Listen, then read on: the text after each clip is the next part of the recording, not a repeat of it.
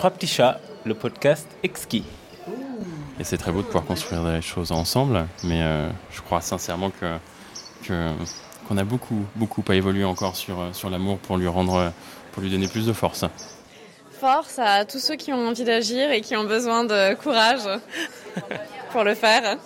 Parce que euh, l'action, c'est ton sujet. L'action, c'est mon dada. c'est pas un sujet, c'est méta ça. Est-ce que c'est euh, quelque chose que tu considères qui est important aujourd'hui? Bah, Aujourd'hui, je considère que c'est vachement important d'être euh, en congruence. C'est-à-dire qu'il y a quelque chose qui, se passe auprès de la jeunesse que je, que je trouve absolument génial, c'est qu'ils n'ont pas eu le temps de se figer dans une espèce de dissonance. Ah. Et qui fait que hum, ça, le sujet est devenu tellement flagrant, le sujet du dérèglement climatique, de la sixième extinction de masse, qu'il est tellement euh, visible, il est tellement euh, prégnant et, et, et, on peut, et tangible que heureusement qu'il y a cette nouvelle génération qui arrive et qui n'est pas figée dans son déni. Euh, parce que ce que je vois qui est terrible chez les, chez les générations du dessus ou même chez les gens de mon âge, c'est quand même qu'il y a ce, ce syndrome de l'autruche hmm. que j'essaye de désamorcer, mais qui n'est pas évident à désamorcer. Hmm. Donc j'essaie de trouver des tricks d'un point de vue cognitif pour, euh, pour provoquer un sursaut chez les gens et puis ensuite pour leur, euh, leur donner envie d'agir, effectivement pour les mettre en action, parce que c'est ça qui donne de l'espoir et c'est ça aussi qui permet de, de se remettre en, en congruence. Hmm.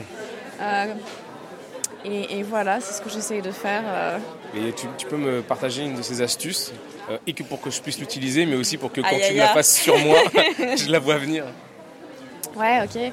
Euh, non, mais tu vois, dans la dernière campagne, On est prêt, donc qui parlait de dérèglement climatique. Tu vois, on a déjà voulu commencer par dire la vérité aux gens. et ça, ça, ça, peut être à double tranchant, parce que si tu dis la vérité aux gens, ça peut, enfin, ça peut créer un effet de, sidération hmm. dont tu sais pas, si tu en prends pas soin derrière, s'il va provoquer euh, effectivement du déni, de la dépression. Hmm. Euh. et en fait, ce qui est super important de faire juste dans la foulée, c'est d'apporter des solutions aux gens. Alors c'est là le truc difficile, des solutions qui semblent plus puissantes que la menace elle-même. Alors ça, bon courage. Alors tu peux, tu peux tricher un peu. On a essayé de nous dans un ratio 30-70 euh, à 30% on t'expose les faits et à 70% on t'apporte des solutions. Et c'est vachement important de le faire euh, dans la joie et de donner envie aux gens de le faire aussi. Mm. Donc il y a cet effet du, collectif qui, qui, peut prendre la forme d'un jeu malgré le sérieux du sujet, mm. qui peut donner envie aux gens de le faire ensemble pour rendre l'action désirable.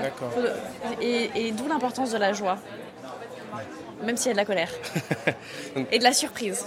Donc pour toi, c'est pas tant l'action que un ensemble de dispositifs menant à l'action dans lequel tu mets un peu de joie, un peu d'astuce, de la ruse ben, Oui, non, mais ça a l'air compliqué comme ça, mais c'est pas si compliqué. Mais tu vois, j'ai fait de l'hypnothérapie.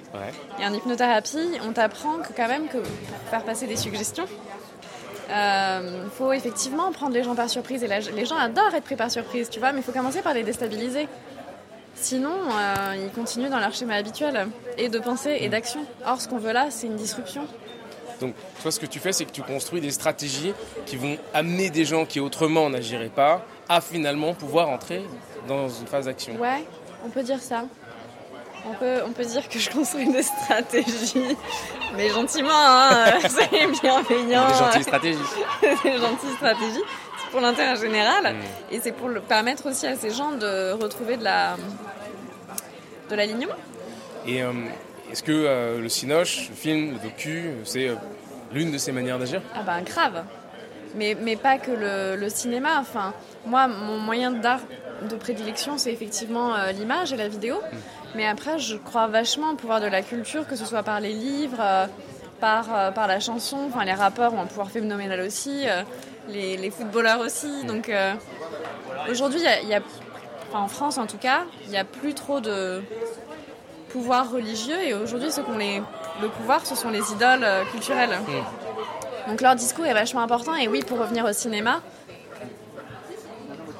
quand on regarde un film on est dans un état second, on est dans un état modifié de conscience et on est mu par, euh, par plein de choses qui se passent et en fait l'émotion permet de passer vachement plus de trucs que le, rationnel. Hmm. Donc oui, je crois au pouvoir du cinéma. Miaou.